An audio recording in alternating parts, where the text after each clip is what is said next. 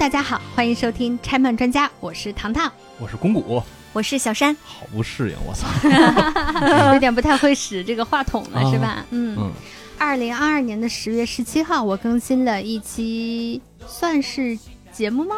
还是什么一条音频吧？然后叫做嗯请假条，跟大家说我要去做手术了，节目要暂时停更。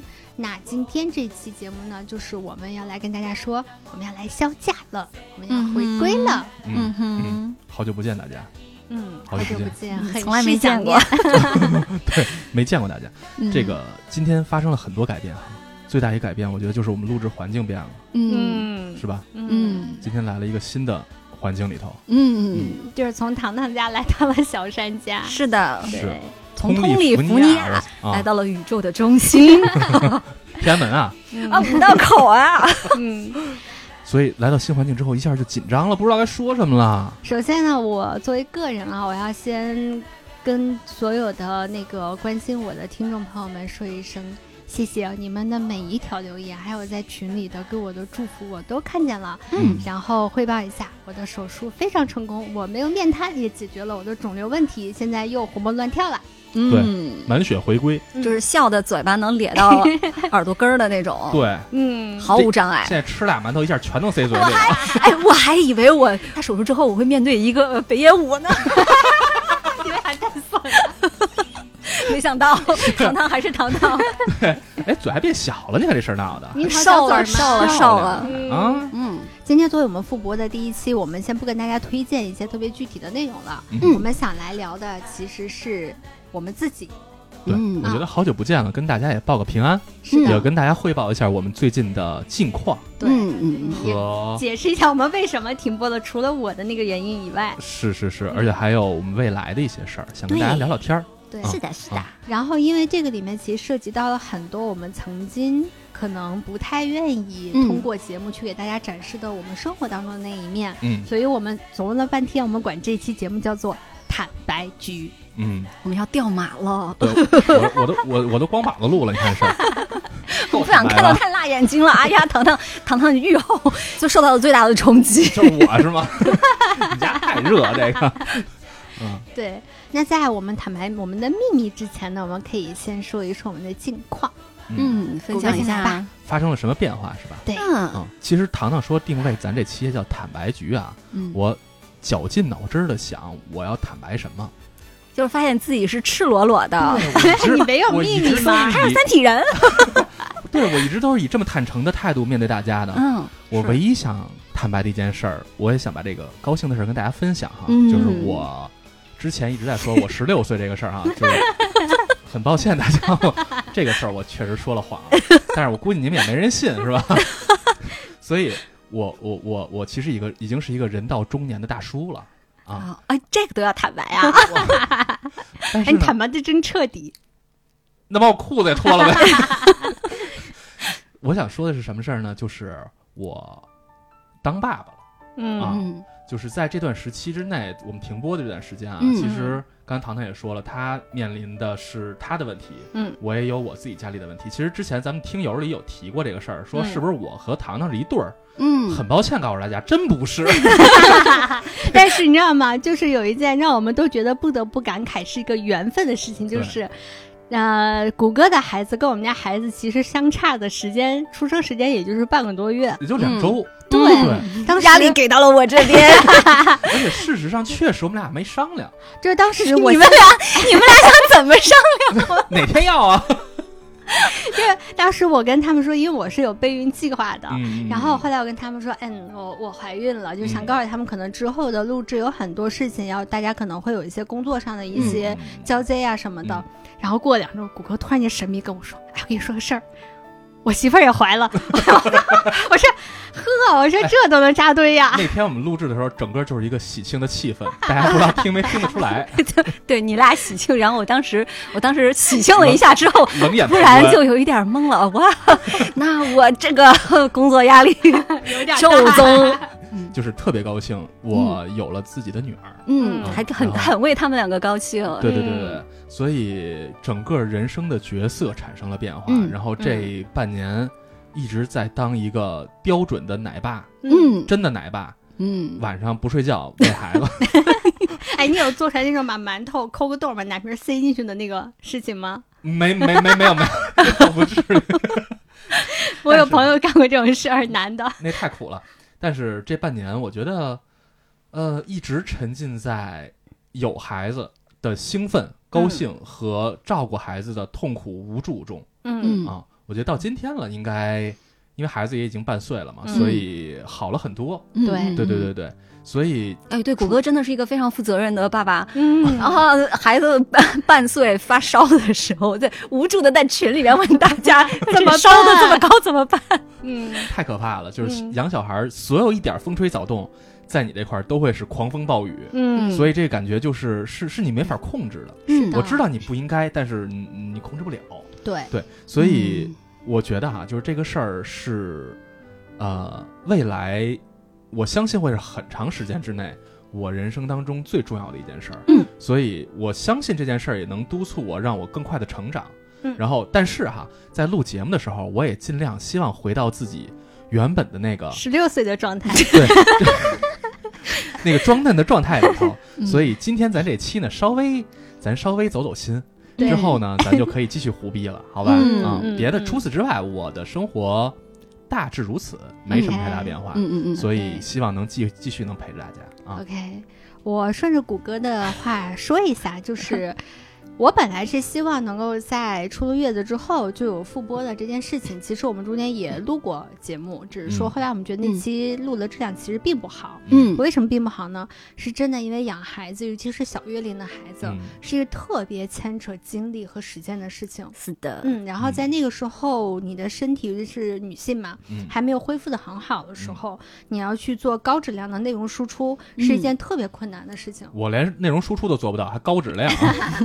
对，因为那个是，哦，你对。说女性的是吧？那操啊，对，所以就是我们才决定说，在那个时间段，我们宁可停下来，停下来之后，让我们的状态能够逐步的恢复到让我们觉得可以接受的时候，我们再重新再来嗯。起来，再接着做。嗯。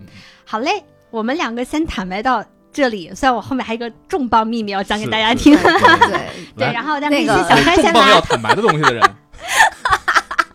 我 怎么坦白啊？就全是全说全说，啊不要隐瞒 就是十八岁也是其实这样的。要先其实小山刚才刚刮完胡子，对我，那我确实不是一个零零后，也不是一个九五后。我太可怕，我都不信，你一定是零零后。小山现在拿手紧张拿手来绞他的头，这把这个就是行为特别九五后。这个实话实说啊，他倒嗯长得不不不不不符合本身年龄，嗯，嗯，看着更老。对，哎呀，这我这怎么坦白呀？就是就是我们三重要的，我们三个人都接中年了，大家可以这么想一下。啊 对我就一句话带过吧。是，就是我们的生理年龄是已届中年啊，所以就心理年龄都是年方二八。就是心理年龄，小哎，尼不姑年不方二八，我心理年龄其实我们有人界中年的那一部分，对嗯然后另外也有就是就是还是铺垫了啊，开始铺垫。嗯对，怎么铺垫呢？就是我这个秘密呀、就是我有一个嗯 我有一个女儿，嗯但是不是像他们俩一一样刚出生不久，嗯，我女儿已经七岁半了。对，我有一个七岁半的女儿，嗯，小山要孩子要早？嗯、就也还好吧。对，是到符合年龄立刻就生了。我属于哥现在肯定是属于早婚早育那一类的，是是嗯。就是你有一个七岁的孩子了，嗯。七岁多了是吧？七岁半，七岁半了，嗯。人都上小学了，嗯。是的？这文化水平已经跟我差不多了。对，而且就是比较好，对我，对他懂得真的比你多。好你知道人在悲伤的时候流的眼泪和嗯。打哈欠流的眼泪味道是不一样的吗？没没没尝过。我女儿知道，哎，肯定是你跟那儿每天晚上抱着自己那个信用卡哭的时候，那眼泪流到你耳嘴里了她，舔了一下，觉得这个哦，就知道哎，最近要少花点钱了。妈妈你那么苦啊！我跟你说一个细节啊，就是就有一次我们一块儿出来吃饭，当时小山呢就带着他的女儿一起来了，嗯然后那个全程我就觉得啊。没有见过可以如此轻松对话的母女，就是她的女儿怼起小山来，真的是让我见证到了，我就知道，嗯，嗯，真是得到了妈妈的真传呀！嗯就那真的两人互啊相之抬杠，互相之怼。啊对，他是个杠嗯精。对，我想说的是，其实，嗯，虽然她有一个女儿，然嗯后女儿看起来年纪比我们的还要大很多，嗯。但其实小我的儿比我们女儿的孩子大很多。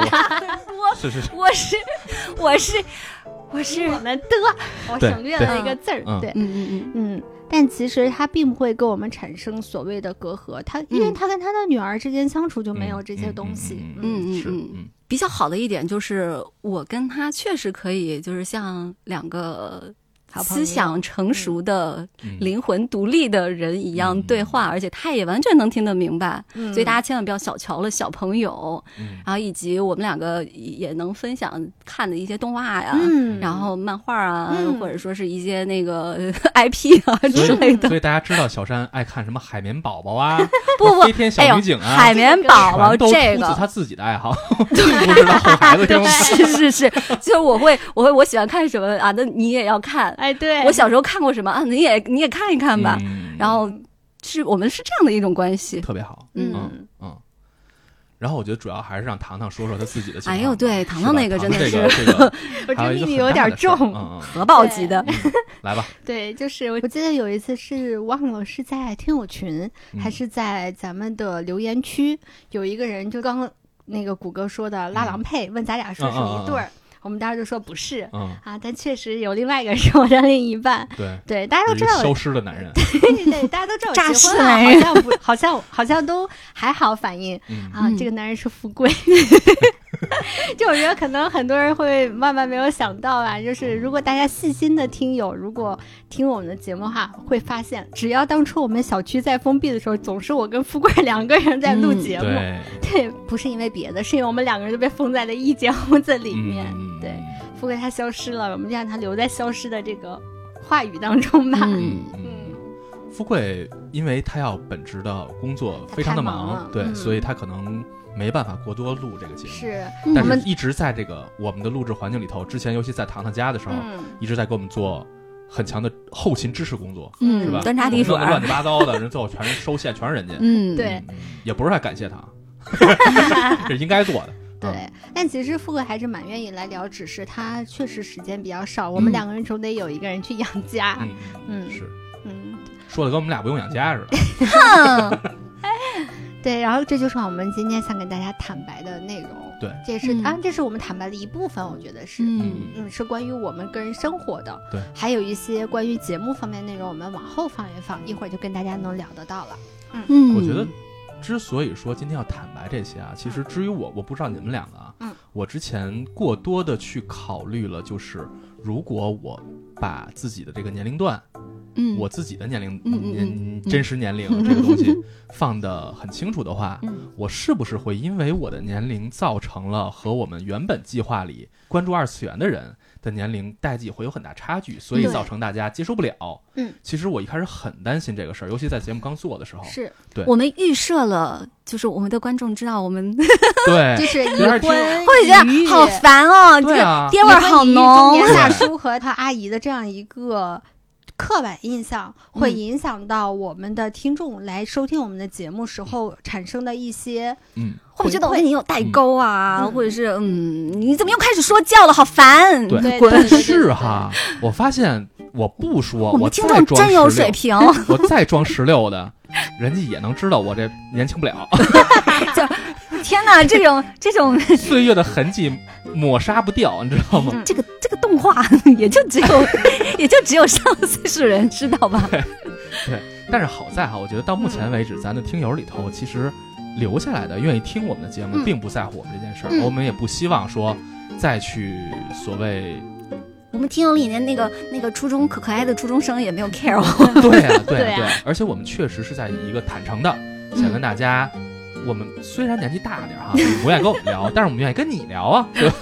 这厚着脸皮还是在聊这些事儿，嗯。而且事实上，至于我们三个人来说，我们不觉得聊这个事儿有什么问题。嗯对对对对对，所以希望跟大家更坦白，嗯。跟大家能以诚相待，嗯。是吧？我觉得这是今天，既然我们回来了，我们还要继续做这个事儿，我们想打破的之前的这么一个壁垒。嗯嗯，我觉得对于我跟小川来讲，我们可能出于一个女性和妈妈这样一个角色的嗯情况之下，我们会有我们跟谷歌可能不太一样的、嗯不坦白的理嗯嗯原因，嗯不能说是理由。嗯嗯，是因为我们总会觉得这样子的身份会引起一些不必要的误解。嗯，以及可能会有一些会让我觉得不是很开心的一些言论。些想法。嗯嗯。要说一个前提，嗯。为什么他们两个会有这种想法？嗯，这是我我我的嗯知道的信息。他们两个在之前的那工作的时候，他们因为自己的女性身份而遭到了他们的客户或者说用户嗯。的某种反馈，就是女孩还干这个呢，哎，就是嗯。其实那种反馈，我觉得他们他们是善意的，嗯。他们是想要对我或者说没们有恶意的。他们是对夸对赞式的，在某种意义上但是实际上，你仔细去解读嗯。这个话背后，它是嗯有一些对于女性的刻板印象的一个，就是嗯。不自觉的流露。这个完全是不怪他们，嗯这是一个已经源远流长的一个问题了。对。嗯，但是这个事儿让对于他们来说会造成一定的，至少在那一瞬间吧，他们跟我聊这事儿的时候会觉得啊、不太舒服。嗯，当然，这个还我刚小山说了，就是确实不赖人家这个这个人的评价，对。对对，但是至于他们两个来说，他们会夸我们造成了造成了一些自己觉得哦，我不太愿意再去 再去强加强这个嗯。身份的一个描述。对，嗯。然后我个人还有一个奇怪的癖好，就是我不是很愿意。去透露我的个人信息，在这样子的网络世界里面，嗯虽然我知道我的信息对于很多人来讲是完全透明的，但是嗯我更不愿意说再从我这儿再有个出口，我感觉我有点被迫害妄想症，你知道吗？嗯，就总会担心别人知道了我是这样一个身份，我们家里有这样一个小朋友，嗯然后完了我我跟我的先生是这样一个情况，嗯会有一些不必要的潜在的危害。嗯但我现在觉得是我想多了。嗯嗯嗯嗯，嗯，咱还没有到那个程度。哎，对，而且慢慢的发现，我们的听友，不管嗯是加入我们的听友群的那些听友，还是说在一些平台上给我们留言的听友，是在逐渐消除我们这方面的顾虑的。嗯，我可能比比糖糖更过分一点，就是属于我在一切的工作场合，我都不愿意讨论我的私生活。嗯嗯就就我们两个之前共事的时候，我的同事就说，就说我。你真的是我见过最没有妈味儿的妈！你为什么在公司里面就极少的说自己的孩子如何如何，然后该加班也加班，完了也不会说是因为这些家庭原因迟到早退啊什么的，甚至过分的说啊，我是极少跟我的同事聚会的，嗯，嗯因为人缘不行。因为我有我自己，就是可以去，真的是坦诚交心的朋友，嗯然后我也有工作场合跟大家产生工作上的交集和火花的那样的伙伴。嗯，我觉得对我来说，就是这一样一样的全部都切割清楚，对我来说是一个，就是自己的舒因为我。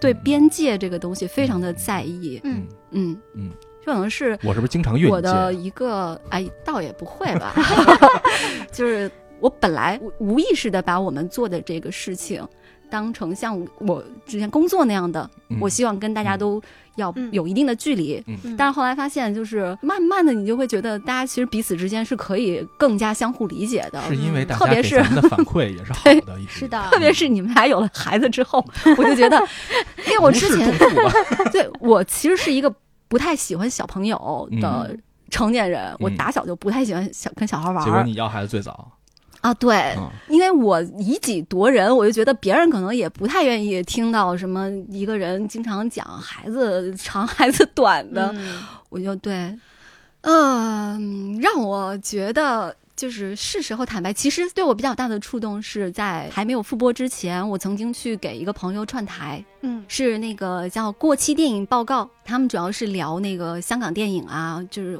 更扩散开来，就电影啊，什么文学都会聊。然后当时他们让我写个人的标签的时候，我说我操，我写什么呀？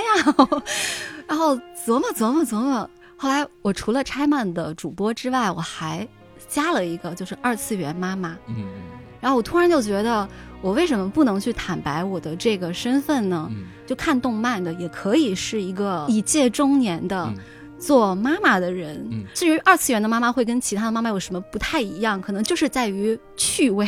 嗯，就嗯我会跟我的孩子分享我小时候看什么，嗯就像我爸在我小时候，他会拿凡尔纳的小说跟我，这是他小时候看的，嗯，然后他给我看了。嗯然后我给我的孩子看了，嗯包括我们会进行一些，就甚至于家庭、嗯婚姻、爱情、女性，嗯就是这些话题，全部都是我们会聊的。嗯嗯我觉得其实是可以去展示作为母亲嗯。这个身份，母亲也可能是有很多很多很多种的样子的，嗯。并不是说女人就一定是温柔的，嗯就是我真的特别不温柔。嗯。我们俩都不是温柔那挂的。嗯我觉得我喜欢动漫这一点，是我可以去滋养他的人生的一部分。嗯嗯。嗯嗯，没错。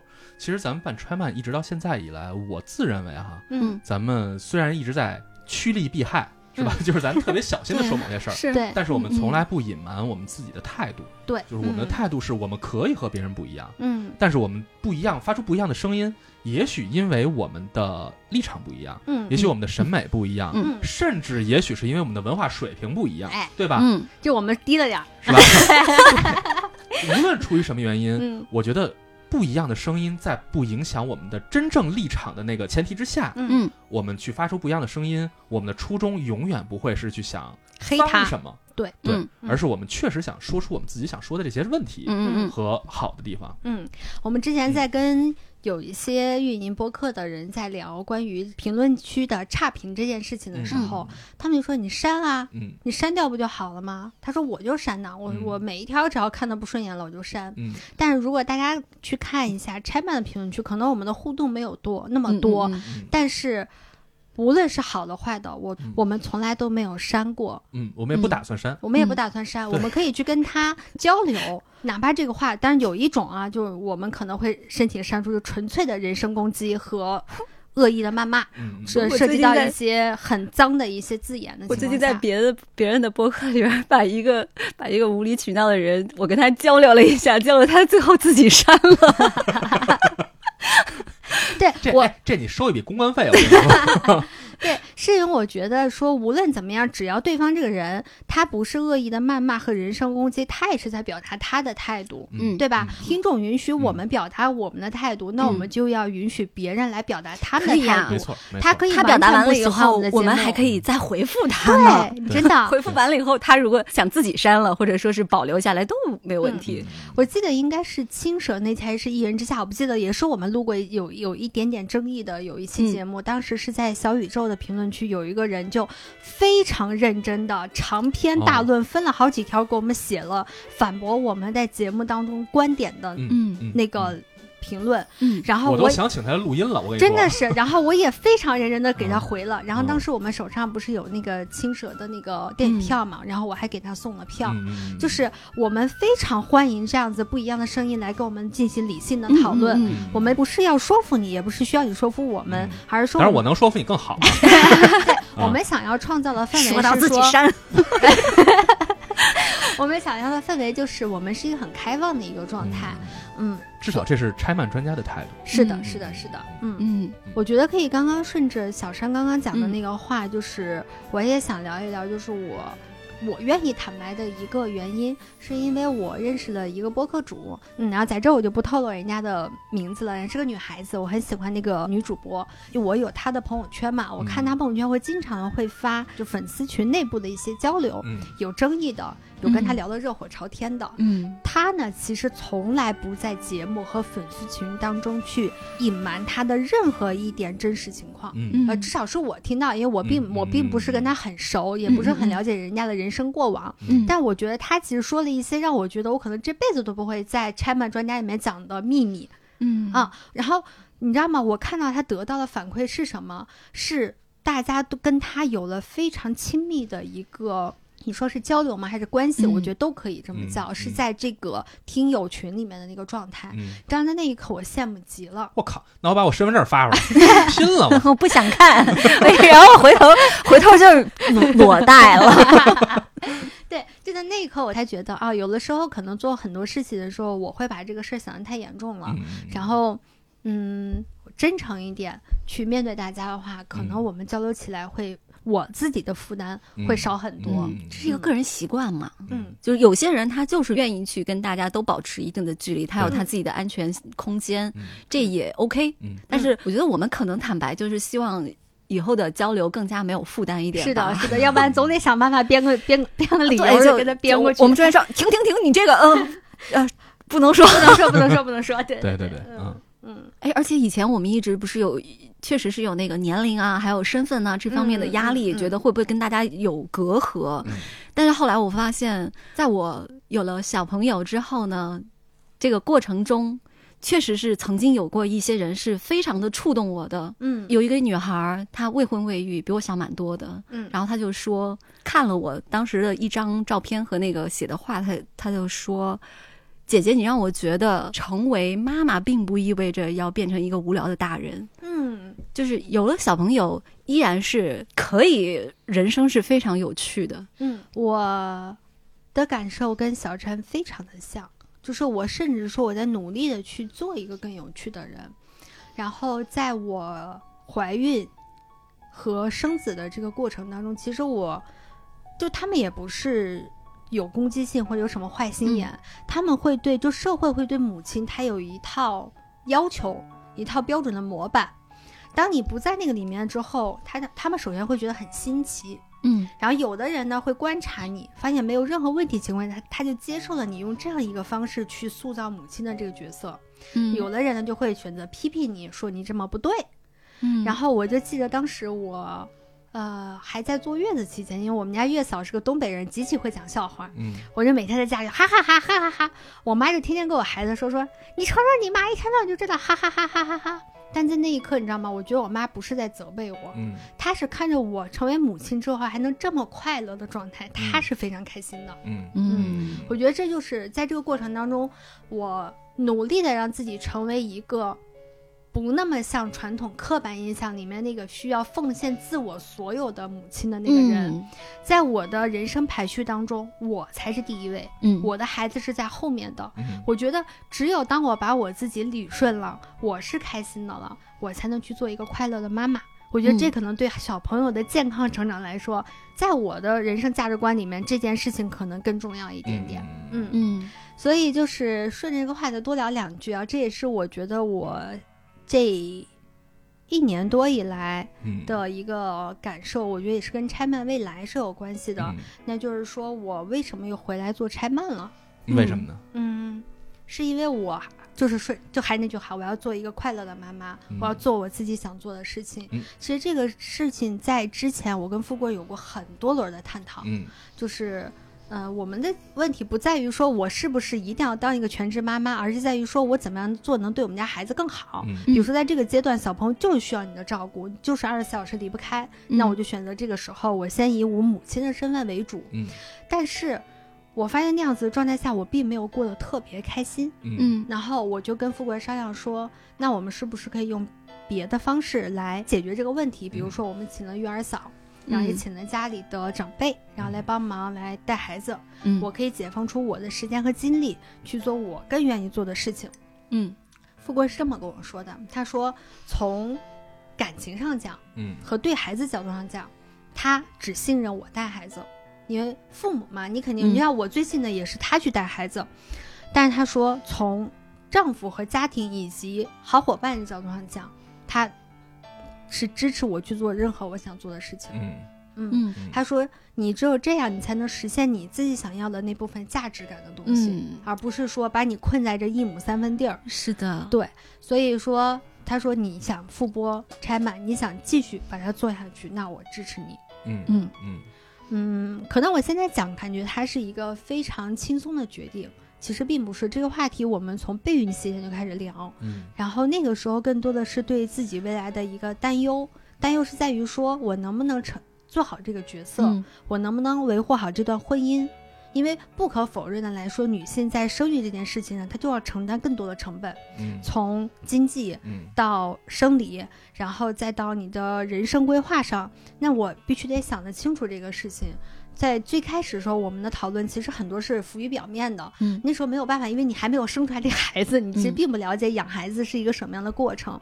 一直到拆漫复播前的一个月，我们都还在聊这个话题。最终我们得出的结论是这个，嗯所以他非常非常的支持我来。他说只要你愿意，你就可以一直做下去。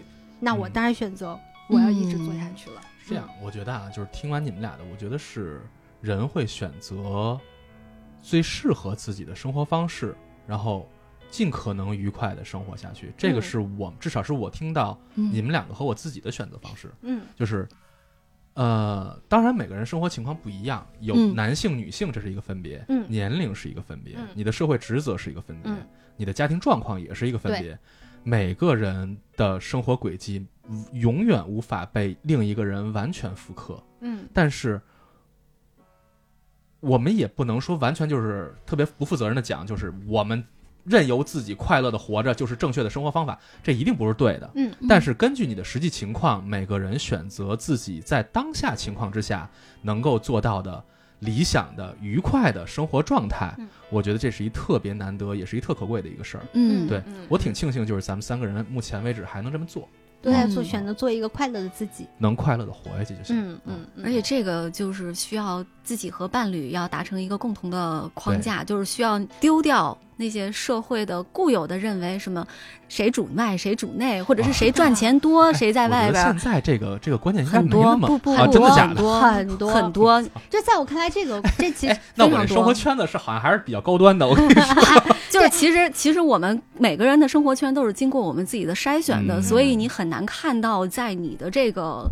这个圈子之外，嗯。还有很多很多人，他们过的那那种生活，就比如糖糖，就肯定未来他会更有感触的，因为我现在就 我我讲一个我很有感触的事情，就是我的孩子是个男孩子，嗯。就是我生完孩子之后，我有很多亲朋好友嗯哼，都会跟我说一句话，说你真棒，你给富贵儿他们家立功了，你知道吗？我这些人的身份让我没有办法去跟他争执，就是他们也不我听到是他们他们长并不是辈肯定也不是恶意，他们是很真诚的嗯在恭喜我，嗯。但是这个话一点都让我开心不起来。对。嗯，嗯。我我生个女儿就不立功了吗？这个这个东西哎，我跟你说，我们家人所有一说男孩女孩女孩，哎呦，女孩好，女孩好，大家只是拿拿这个去当成一套说辞，对对它对对对，只是一套说辞。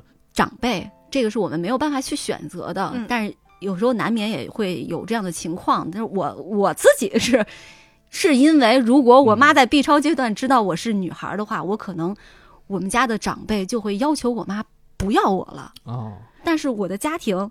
我的父母啊，什么对我都是非常非常好的。嗯我们家也没有任何的，就是你想从小我妈会跟我说，就你这个脾气啊，嗯，很多家长会跟女孩说：“就你这脾气，以后嫁人了怎么办呀？或者说你老公受得了你吗话太多了，到现在还在有人跟？”我讲我父。母从未对我讲过，我妈只是跟我说：“你这个脾气以后出去会吃亏的。嗯嗯，” 然后就亏就亏吧。你知道我是一个，就是首先我话比较多，富贵是一个相对比较少言的嗯人，所以呢，你知道吗？有的时候别人就会觉得我在欺负他。我几乎所有的家里的比我年纪稍微大一点的人，哪怕就大一两岁，都有跟我聊过这个话，说你不要太强势。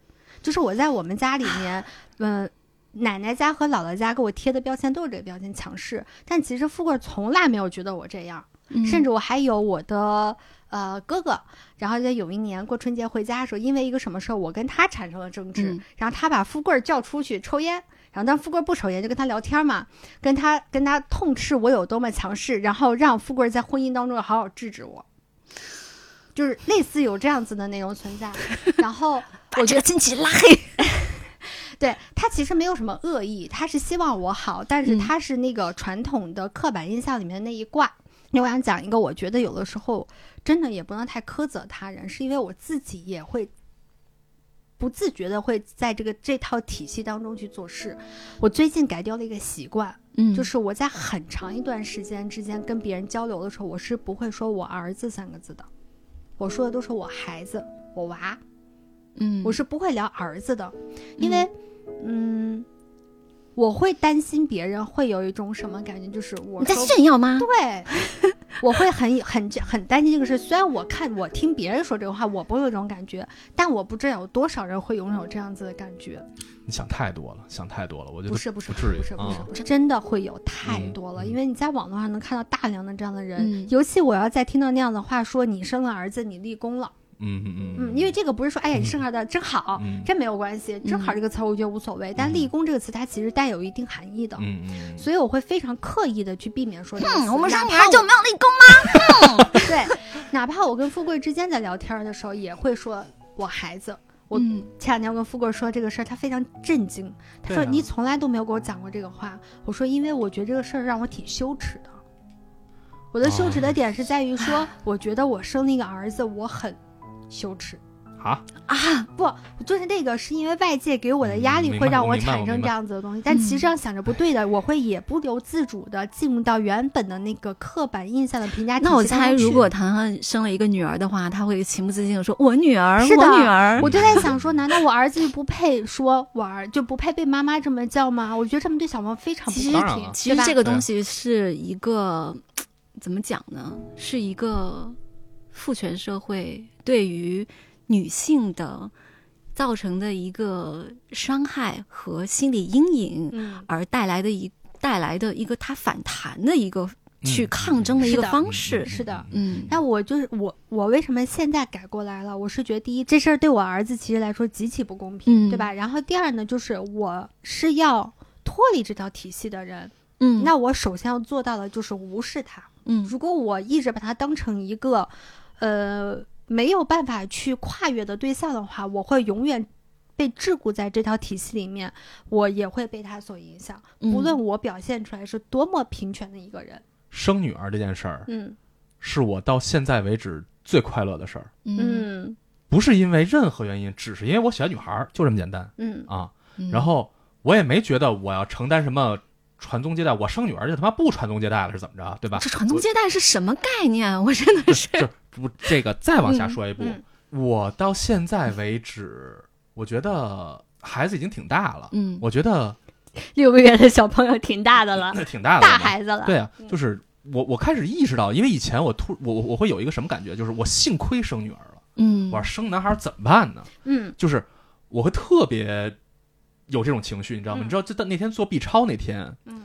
当我测出是女孩的时候，我比我知道我我老婆怀孕还他妈高兴，你知道吗？就是这种情绪。等我到今天为止，等我慢慢适应了父亲角色之后，我突然反省过来，我觉得好像男孩儿女孩儿又他妈有什么区别呢？这是真话啊，这这是真话，我觉得是一样的。嗯你的孩子慢慢长大了以后，你就会，因为他免不了要在一个就是其他还有其他很多孩子的环境里面嗯生活，嗯嗯。他去社交啊，嗯。不管是他是什么，哪怕早教、嗯。或者是幼儿园，嗯。都会接触到这样的一些信息。嗯。关于性别这一点，啊是绝对会女孩子。这个没有办法，因有时候我们其实，在接触一些男性的时候，嗯。他们会觉得，哎，什么话题，我和糖糖会觉得有有一点被冒犯的感觉。虽然人家并没有冒犯我们的意思，有些人就会觉得你太敏感了，但是其实根本就不是，就是因为他一直都没有在我们的这样的一个体系里面去从小接受这样的，就是规训，对嗯，所以他并不认为这是一个冒犯啊，但是我们确实是被冒犯到了。嗯其实有时候我就其蛮希望对方就是他去尊重这种感受的，嗯而不是去评价你，你太敏感了，嗯这不是一个敏感的事儿。哎，我我我最近突然发现一事儿，嗯，就是现在在网上经常会看到，以前啊经常会嗯看到说这女孩儿我大胸什么小胸，完了就会说大胸的好好好，你那平胸的就不好。我我我我我会看到这些东西啊，我不知道嗯你们会有没有看到过。我现在突然发现，女孩也开始评价男孩了，嗯啊叫什么什么大树上挂辣椒，什么？哎，我当时看，其实我我我看到这个瞬间，我的反应是什么？就是嗯哎，原来这样的事儿也在发生，嗯也发生了，至少是是嗯我至少是我看到了。再一个就是这个消息，我特想分享给你俩，就是你看，现在也已经开始其实这个其实这个东西在于，就是就比如说，大家评价大胸小胸，好像就已经还是大辣椒还是一小辣椒个是一个啊非常习以为常了。是至于评价那个男性的嗯性征哈，这个东西，大家会你会觉得拿出来说，正因为它是一个还挺新鲜的一个东西，正因为它新鲜，是因为以前就是可能不太能讲。对，对啊，在我们父母那边就更不可能了。那天那天富贵也是是这样，就是嗯。评价男人评价女生什么什么身材，就直观的去评价，我觉得是在网络真正开始普及之后，而且普及了一段时间之后，哦反正我是这么认为的。不不不，千百年来都是这样子的。因为为为什么去评价你的胸大不大、屁股大不大？然后呢，好生养是吧？对，就代代表了你的生殖能力。啊，我从来不是这因为这个，就是因为好看，然后哎，你不要想啊，这你这个东西也是一个延续下来的一个没关系。我只想想表达的嗯是什么呢？就是在无论是像你说的嗯。传已经传了这么多年的男性对女性的外形的评价体系，嗯。嗯。完了是能够大家口耳相传的，嗯。能够登上大雅之堂的，甚至于嗯。到今天为止，这个情况开始有变化了。嗯。女性也有权利，或者说能够公开的去说，哦，奥尼尔就是一个大树上长了根小辣椒，对吧？就是，我操，我好像说出人名来，哎，挺损的这种话。对，就是至少到现在为止，网络上出现了女生、女性嗯开始可以毫不讳言的嗯，去做这样的评价。当然我不，我调侃男性。但是实话实说啊，我不觉得就是无论是说哎这人胸大胸小，还是说小辣椒，还是大鲨鱼，嗯。我我我我我我不我不觉得这是好和坏，嗯。啊，但是就这么评价的话，就是至于我可能无所谓，你随便说，至于别人可能就会被受觉得受到冒犯。但是到现在有女性开始有这样的评价的时候，我觉得可能是在某些地方有了一些微妙的改变，也许是。是女孩的心里头有了一些心态的变化，我不再羞羞耻于自己去说评价男性这个事儿了，对吧？嗯。我觉得这个事儿怎么说呢？它它是一个变化，我不敢说是变好变坏，嗯但是情况在发生变化。嗯我只是觉得这个现象挺有意思的，嗯就是大家开始可以互相调侃了。也许调侃调侃变成大家都特别随意的去随意说了，大家都不在乎，嗯这难道不好吗？我给你补充一个例子啊，就那天正好我跟富贵也聊到同样的话题，嗯他跟我聊了你说的同样一个问题，就关于嗯大胸小胸这个问题，嗯他说女孩会介意吗？嗯我说男生要是来评论，我们觉得这叫性骚扰，嗯。就是当面啊，嗯。你要在网络上你不认识我，那你没那我没招儿。嗯，你要当面评论我，我觉得这叫性骚扰。我说，其实无论男生，我之前有过工作上，就是我的女性领导，嗯。然后在评论我的身材，而且嗯。用了一些不太，嗯，他不是骂人，但是他表达那个意思吧，不太正经，让我受到了，我觉得我受到了严重侮辱，严重侮辱，哦因为我根本不是一个这样子的人，你凭什么来这么定义我，对吧？只是因为我的身材问题。嗯然后那个我说我说女生之间也有调侃，嗯但是也看调侃的程度。嗯大部分女孩子都是自己调侃自己，就是哎呀我平胸。嗯。我说有一个区别是在于说，在女生当中还有有一种说法叫做平胸好穿衣，嗯嗯，就是有很多你看世界上模特很多的那个胸部并不是很很丰满，嗯。但是她那个衣服穿起来感觉大家嗯。在这个审美体系下是美的，嗯。所以大家会觉得平胸好穿衣。哎，我在很多很多很多啊，不是一个两个，就嗯。不是完全不是个例，就是大胸的女孩儿嗯在成长过程中嗯。经受的言语上的羞辱、行为上的霸凌是非常非常多的，嗯。这就真的假导致的？当然了我给。你举个例子，我上初中，你愿？意就是说，人家说你奶牛，或者说是人家认为你大胸，你就是在你就是在骚浪贱，不是就这种特别多我我特荡想知道妇羞辱真有这。种说当然有，我跟你说就因为我长成这样了，是的，我又没拿你没没拿抽你，我操！我跟你说，就是这样我我跟你说，我们初嗯。初中学的同学的一个例子，她是我们班发育比较早的一个女孩她其实你要从现在的角度来看，她啊。并不是很胸很大，但嗯她真的就是属于发育最早那一波的。她是我们班第一个穿胸罩的女孩。嗯，其实那个时候大家还穿小背心，嗯，就是你当你有了明确，你也不用给我普及太多这种知识。不不不不，我想表达的是，啊对于一个女孩，她在那样子的一个特殊的年龄阶段，她开始有了性特征的时候，她本身就经历，敏感她本身就在哦经历一场心理上的巨变，而那个时候你根本不用说任何话。我们无论来自于男生、女生、同班同学啊哦的任何一个眼神你知道吗？她。她拿卫生巾去上卫上上上厕所去换，和嗯还没有发育的女孩子去拿，大家看的是两个眼神儿，啊，是吗？甚是的至说我操！你哎单纯说一个女孩子她月经初潮，就是可能在她没有完全没有发现的情况下，也许就在学校里面发生了。嗯然后这个时候，外界所给她的那种压力，对，哎，这个我必须得夸夸我们学校了，真的，就是我当时上的小学，班里头有女孩突然就学校好像不错，相当好哎，。对，对，就是当时就是有，因而且我们校服白裤子，你知道吗？嗯这特可怕。然后当时就有这事儿，其实我知，因为我姐姐，我有表姐，我知道这是怎么回事儿。嗯，然后我们班别人别的男生没有一个人就对这个事儿有任何我看到的情况下、嗯，有任何反应，嗯。就是因为当时确实挺尴尬的那个场景。他学校确实真的不错，对，也可能是因为是这样的环境吧，就是让我觉得不，我觉得是叫尊重人、嗯。这个事儿，是我从来最被教育的事儿。嗯，就是你你得尊重别人和你不一样，嗯。就是这人少只胳膊又怎么样呢？嗯。他是人啊，嗯，对吧？他他不是人，他是狗，他也是生命啊。就是嗯我会找和人和我趋同的地方，嗯而我不会去去看我操牙跟我不一样，我操牛逼，不干这事儿。所以我觉得谷歌带谷歌养女儿还是非常的不错的。我觉得我很你现在苦恼，我很苦恼，我很苦恼。你未来会更加哎、你知道吗？苦恼我后来知道我为什么有一段嗯时间，就是在我怀孕前，我在嗯想象我怀孕生孩子这件事情的时候，嗯我不想要一个小男孩。嗯我后来真的发现，我并不是不喜欢男孩，嗯我对性别其实没有明确喜好。嗯我正儿八经的所谓的喜欢，是因为我知道一个女孩子，她从出生到她到这个年纪，嗯她所有的心理状态，嗯我知道我要怎么教育她、引导她。我我我就是我现在目前的状态啊，啊目前我的状是迷态什么呢？茫的吗？不是，我嗯非常清晰。我之后的目标嗯，就是要让他嗯在北京的四环之内啊，太远不敢说了，嗯，在四环之内有两套三居室，你你这个 这个是我的，我希望能做哎，那你那你你你你拿这两套呃四环那两套三居室的钱帮咱们公司上个市吧？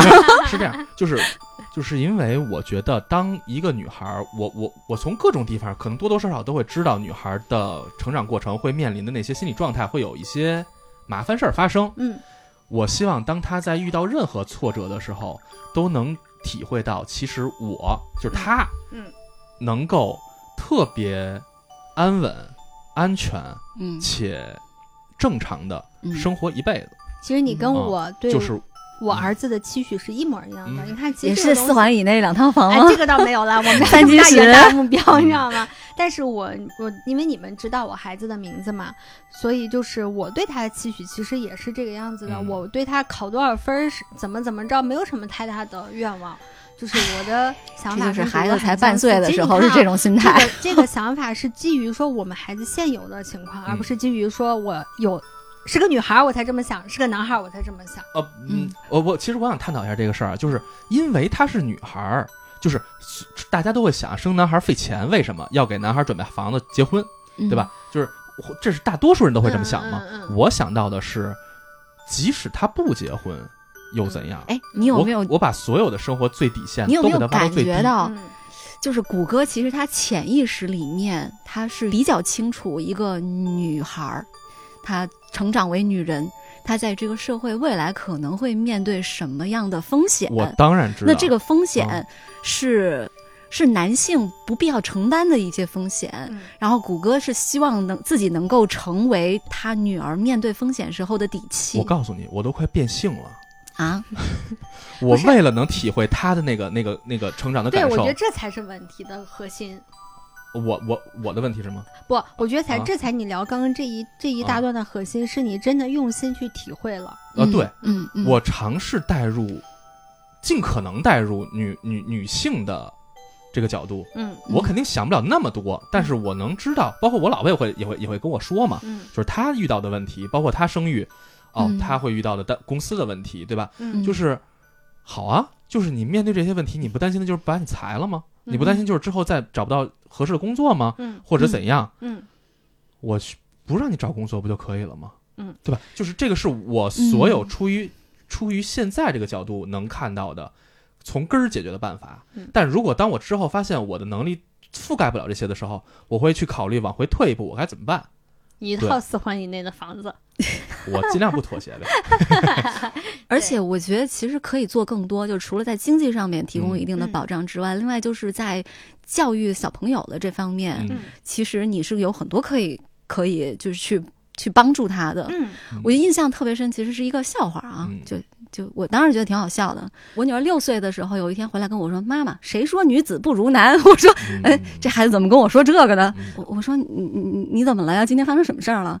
他说：“我们班谁谁谁说那个你们女孩啊，都是都是成天喜欢那些臭美的那些破玩意儿，哪像我们男孩儿特别厉害。”我当时就跟他说：“ 哼，谁说的？我妈妈虽然是女孩，但是我妈妈骂我的时候厉害着呢。”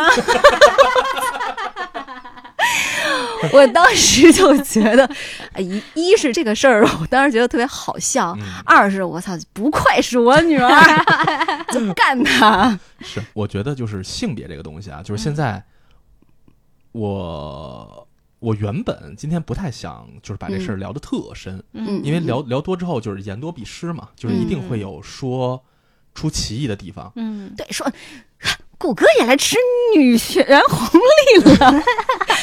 对，就是，但是我是觉得刚才讨论到这儿为止，我觉得好像谈论的不是女权的问题，嗯，而是男男人和女人看某些事物的角度和生活体验的问题了。嗯，对，我觉得讨如果说聊这些的话，目的也是让大家知道我们现在有这方面的思考，或者说社会上有这方面的思考，嗯，然后我们要去聊这些的原因是我们有我们三个人的态度。嗯，对，是是我们三个人对，因为我们既有身为女性，也有那快变成女性了，也也有在 也有在抚养下一代女性的，是的，是的，是的。我也是看过性别的嘛，然后那个我是真的很想知道了，就我觉得这个事儿是因为在我们国家被恶意使用了之后，所以你没有办法去满足新手父母的那个好奇心。嗯，就我当时第一次去看的时候是个女孩子，后来富贵跟我说说，你知道吗？当时我从医院出来的时候，我都紧张死了。他就开始有担心，有紧张。他紧张什么？紧张。他不知道该怎么养育一个女孩。他然而也，他也听我说了很多我从小到大受到的各种各样的或大或小的。霸凌、欺辱，他在那一瞬间特别担心这个孩子也要面临同样的情况，因为她是个女孩子。他还说，当明确知道是个男孩之后，他说：“你都不知道呀，我松了多大一口气。”就是因为他作为男性，他更知道，就像我说的，我不知道一个男孩子路上是怎么养的，但他知道，他知道一个男孩子心路历程是什么。我实话跟你说啊，就是我觉得每个地区和每个环境下，嗯，就是。男孩的处境也会不一样，就是男生也有他要面对的，包括丛林等级是从小学开始就开始了，嗯嗯，甚至于更早，是的，是的，就是他所面对的那些来自同性的和异性的那些。标准也好，还甚至于小学的时候，女孩比男孩还强势了，对吧？嗯，就是也会一样会有这个东西，就是是我们特别这个东西是一个具有一致性的父权结构的社会，对于两个性别的都有压抑、碾压，对。但是这个东西你永远避免不了，我我不觉得它能真正彻底的改变，我们只能改善，是的，对。所以，所以就是我能做到的是什么呢？就是让我自己别别变成一个。会被讨厌的人，嗯，这是我自己被我自己讨厌啊，嗯，保护好我关注的人，嗯，我需要保护的人，嗯，让他在面对这些问题的时候，我能解决。我已经说了，就是啊，我我之前没跟你们说过，我说我我跟我老婆讨论，以后常备三十万，就是但凡出去孩子给人打了，道歉去，道歉经费就是。我不需要去让他去，他去出去当混蛋什么什么。但是如果你欺负我，我一定会还击。哇，我跟我爸小时候跟我说的一样，就是我跟你讲，你不要随便欺负别人。但是如果别人欺负你的话，你就把他照死了打。对对对对，是，而且这和男女毫无关系。是是啊。其实录制之前，我们曾经沟通过要不要聊这个话题，是吧？是是有一点犹豫的，因为整个的那个社会氛围似乎有一种性别的对立的这种情绪是在里面的。但是，嗯，对，看似是对立，但它其实并不是对立，就是在我们互联网高度发达的，特别是移动互联网端，真老派。对，大家是互联网开始更多的人去掌握话语权的。那么这个时候，女性他们会站出来说，这个并不是说针对于男性，因为大家都是这个体系下的，或多或少的受到了一些伤害的，就是不是对立，他只是说撕开了一个口子，大家开始去讨论这样的话题。我觉得这也是一个就把遮羞布给撕掉了吧？我觉得这也是一个很好的趋势。我讨论肯定是一开始会有强烈的交锋的，嗯，但是之后。大家建立了本来可以成为共识的共识之后，这个就不成为一个对立的事儿了。嗯那为什么会在二次元的节目里面聊这个？就是我之前也在想，因为我们其实都是很早一批去看动漫的，嗯在我们成为一个中年人之后，那个其实嗯也会有这样的声音，就是你都这么大年纪了，你怎么还还看动画画片儿？啊，或者这样的，俩礼拜前我才听过这个话，真的。对，特别多。嗯就是其实二次元也是一个曾经被人戴着有色眼镜、被社会主流戴着有色眼镜去看待的一个群体。嗯但是这个群体里面的人其实是多种多样的，嗯而且这其中有非常多的。就是世俗意义上的社会精英和成功人士，嗯他们也都喜欢这些。嗯是嗯只有说是像比我们小一些的那些人，他们成长起来之后，成为了这个社会的主流之后，这些文化开始走入了主流视野，它变得不再那么的小众。小众。嗯那其实女性也是同样的，我们是一直这个社会氛围，现在这个社会氛围是同样的。我们曾经是也是被人去戴着有色眼镜去看待、嗯去教化的。嗯但是我们确实是有很多的女性现在是慢慢的去觉醒的，包括很多男性。我去年就有一个非常对我也很有触动的一件事儿，就是我的一个特别好的朋友，我们俩认识十几年了，嗯也是一个他在自己的这个领域也非常有成就。嗯他跟我说，他那段时间没事儿，因为去年很多人的业务都受到了疫情的影响嘛。他说他没事儿的时候去看了波伏娃的《第二性》，嗯他说他看完之后，就觉得他以前的很多想法，因为他已经是非常的理解女性、尊重女性了。他说他嗯看完之后，对他的很多想法是有极大的触动的。嗯他觉得他想的还不够，做的还不够。嗯就其实男性可以做的事情是很多的，嗯哪怕说是你在一些你能够发生的渠道去争取支持同工同酬，嗯，或者说是支持男性应该在那个就家庭生生活还有育儿的过程中去投入更多的时间精力，嗯去分担，相互分担，嗯也包括是呃，我们去。赞美一个工作能力非常突出的一个女性的时候，用“女强人”其实也是没有必要的。她就是一个工作能力很强的人这就有点像我们之前会去回避，比如说作为妻子或者作为母亲，嗯或者是中年人以以及女强人啊什么的这这种标签，嗯因为“女强人”这仨字儿说出去以后，会给很多人的一种感觉是。她，因为她背后有很多的那种认知，嗯，就比如说她一定一定是那种在家庭中非常强势，或者说是她她的丈夫一定是那种被她死死的压制，或者说她没有承担很多的家庭责任，嗯。或者说她呃，比如说还还喜欢用那种什么我的我的女领导是一个老处女啊什么什么这种，对就她都是背后有一些恶意的东西嗯。去揣测的，对。所以我这就是我为什么会去尽量回避一些那种带有这种性别的标签的，因为这个性别它就是一个天然的，你你你生没有办法选从成为一个受精卵的那一刻，你的染色体就决定了你的性别，嗯。但是他没有必要去因为自己的这个性别而去被别人去揣测你的人生是如何的，你的嗯性格是如何的，嗯就就是像我天天被我们家亲戚以各种角度来诉说我是一个嗯强势的人。，对，是这样，我我我的感受啊，就是人最喜欢办简单的事儿。嗯什么简单呢？就是把人按群划分，嗯，就是我找到一个群体，完了对这个群体下一个定义，然后把自己再塞进去。塞不 C 先另说，但是至少是，比如说像地域歧视，嗯是吧？嗯比如说像男女问题，比如说像他是二次元，他嗯是宅宅男，宅男女神。我相信你听这词儿，我觉得特傻逼，嗯就是就是所有人都会觉得，就是这个群体里人他们是共性的，他们是一样的。我来用一个简单的定义给它全部定义掉之后，嗯，来提升自己的所谓优越感。是的，啊这种东西啊，只有愚蠢的懒人才愿意这么干事儿。嗯用一个概念性的称呼去给他做这个刻板印象的框定，嗯，这件事儿是人每个人很难去避免的一件事儿，因为它太简单了。但是在很多时候，我们在做这些负面的判断的时候，嗯。我觉得需要咱们每个人，包括无论是对男女性，还是对嗯说我们是是二次元圈子来说，是我们要跳出来。我们从最开始做拆漫专家的时候就谈到说，嗯我们希望通过我们让人知道二次元圈子原来其实可以很不一样。是和那些传统概念很不一样，嗯打破那些固有偏见。我们说的很高尚，是但是我觉得到今天为止，我们在践行这件事儿的同时，我们想说清楚这件事儿啊。我觉得我们今天讨论了这么多，看起来好像很父母的言论，啊很宝爸宝妈言论，嗯，是也不知道剪的最后还剩下多少。对，我觉得可能对我们之后做节目，无论是从内容方向上的考量，嗯因为我们可能打开了一个新的角度，虽然对于小山来讲可能并不怎么新鲜了。嗯然后还有一种呢，就是我们作为一个全新的身份之后，我们有了新的压力，有了嗯新的目标。嗯，对于拆漫来讲，我们对于未来的规划有了也有了一些更清晰的变化。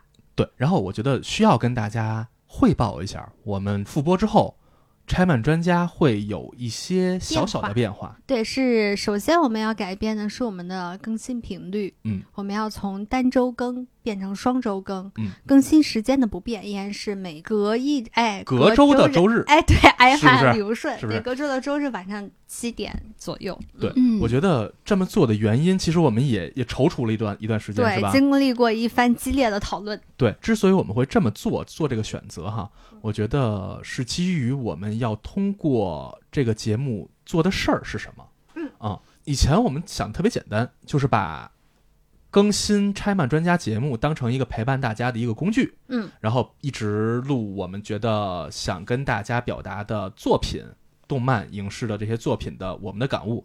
但是我们也意识到哈，以我们现在的生活状态和我们未来要这个拆漫专家这个团队我们想做的事儿来说，也许做这个节目是我们的一个组成部分了，并不会是我们的全部工作了。嗯啊我们有对于这件事情更长远的、更全面的规划，没错，没错嗯。还有一个重要原因是什么呢？就是如果双周更的话，哈，就是隔一周咱再上一次的话，我们有更充足的时间去筹备我们每一期选题的精准度，嗯我们能够把这个选题做得更深。嗯完了，我们能在录音的时候，完了调校的更好。嗯，因为以我们目前的状态，我们三个人家离得并不是很近，所以相当远，对啊，就是几个环。所以每次来来录音都跟出趟差似的啊。就我以前去唐唐家哈录一次，我就觉得我就这一天我只能干这一件事儿，我回到家里我就废了，就整个人就瘫在那儿。对对对，所以事事实上，这是对我们的一个挺大的消耗。嗯我们也希望我们录出的节目永远不会是糊弄的，嗯拿出的每期节目的质量，我们会把它做一个最基础、最基础的提升。嗯，每次听到我们的节目的时候，觉得哎，真他妈好听，是的，牛逼！你们聊的 是不是？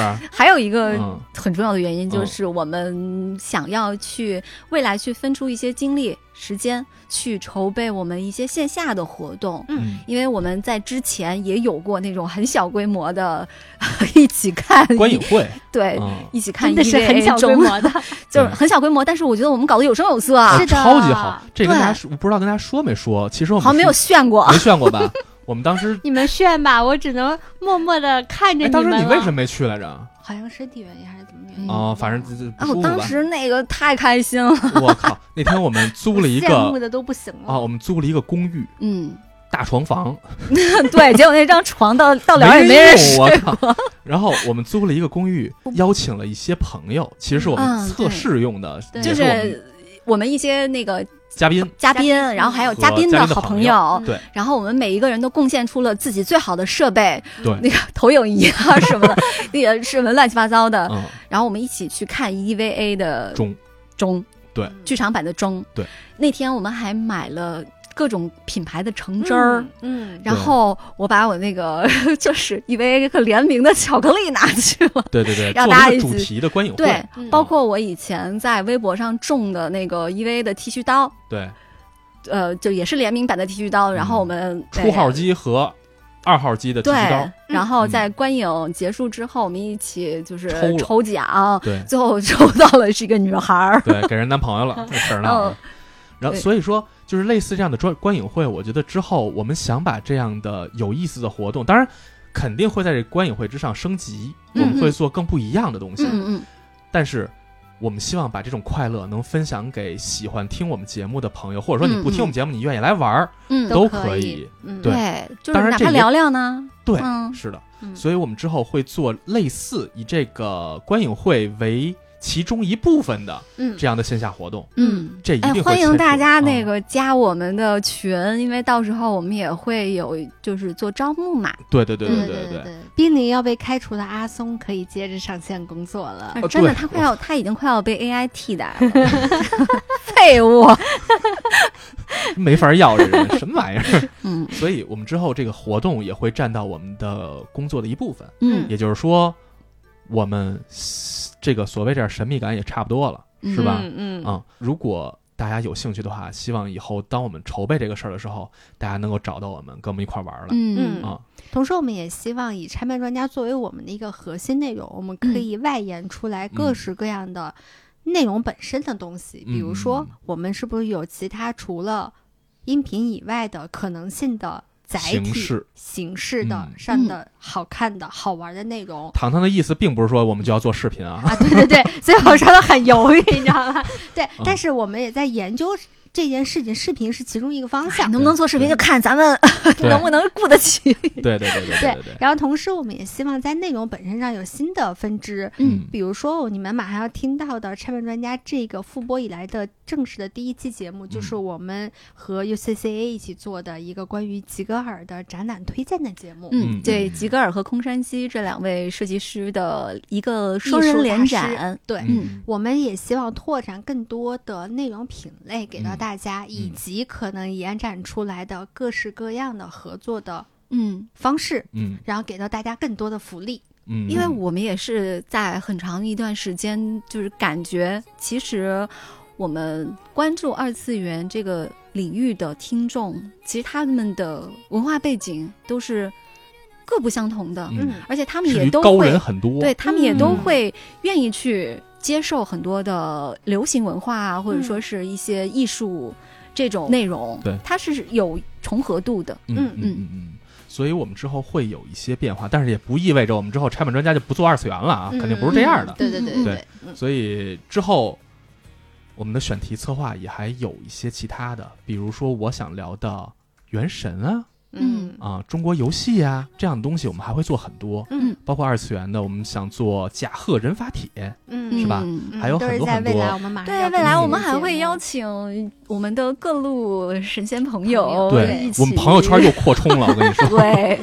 大神又来了好几个种意，想不到的朋友，没错，自从我听过郭小山小山现在叫苏有朋，所以咱们之后就是拆漫专家，观感上可能会节目减少一点点，嗯。嗯。但是如果你愿意的话，我们有好多别的可玩的东西，大家造起来，好吧？嗯。嗯，那我们这一期的复播坦白局到这里就结束了，嗯。然后下一期我们就哎，下一期可下周就上啊，啊对啊，我们对，不隔周，是的，是的，对对对对对，因为这个是类似于像漫谈，啊先导片儿吧，对对对嗯对对，电视里面的预告。